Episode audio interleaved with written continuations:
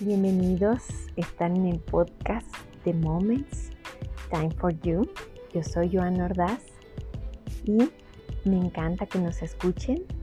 En esta ocasión estamos en el episodio número 43 de la segunda temporada. Espero que les guste. Estamos en la sección de temas. Lo titulé El ABC de tu yo. El ABC de tu yo consta precisamente de tres.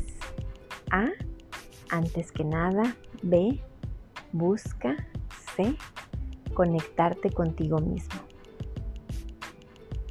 El ABC de tu yo es un método que explicamos precisamente para dar ese paso a la conciencia que la vida misma nos empuja a dar.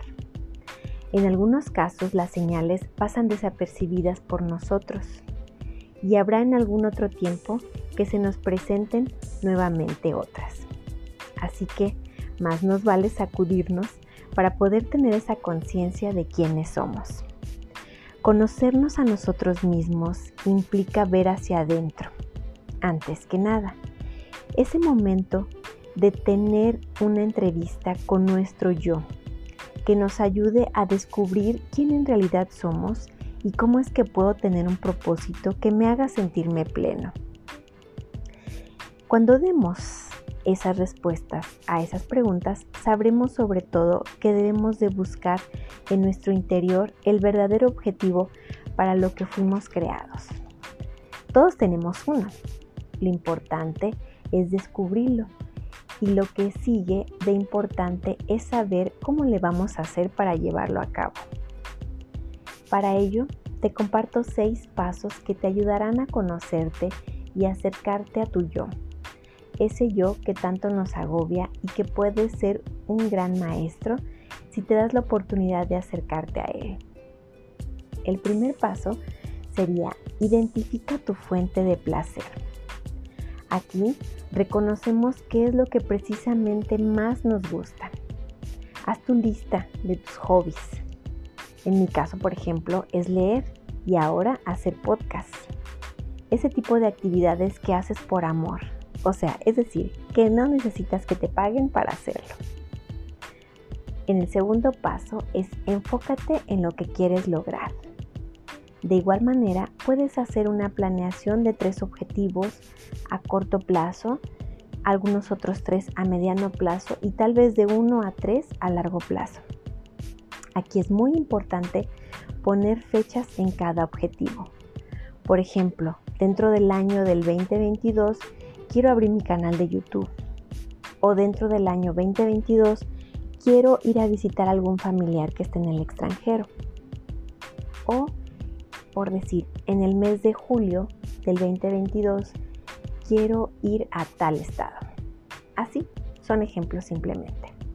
Este es un ejercicio que nos ayuda a identificar que no soy lo que tengo ni lo que hago, porque eso no me valida. Lo que me realiza es precisamente todos los aspectos que me llenan, porque estamos aquí para crear algo y qué maravilla descubrirlo. En el tercer paso es, prefiere estar en contacto con la naturaleza. En la medida de lo posible, Recurre a lugares donde puedas tocar árboles, plantas y flores, oler lo delicioso de las hojas con rocío moviéndose por el aire, ver un amanecer o un atardecer que llene el alma. Cuando conectas con la naturaleza puedes descubrir que menos es más. Lo más sencillo es lo que más nos alinea con el ego, o mejor dicho, al ego lo alinea con nuestro yo. En el paso número 4 dice, haz cosas buenas, por así decirlo. Haz una buena obra durante el día. Cuando damos, definitivamente estamos creando un puente entre el dar y el recibir. Es un retorno infinito. Recordemos que al ser generosos por justicia divina regresará a nosotros de manera multiplicada. Siempre ten presente que todas esas obras que realices de corazón se van sumando a nuestro currículum de vida, que nos va formando. Es decir, que tiene completamente que ver con quienes queremos llegar a ser. El paso número 5 es las fortalezas del carácter. En este punto identificamos qué es aquello que nos mantiene firmes en el cumplimiento de mi propósito de vida. Podemos hacer una lista de esas cualidades que nos fortalecen. Puede ser, por ejemplo, el ser disciplinado, el ser honesto, el desempeñarse en un ambiente de ética que rige totalmente tus creencias y actos.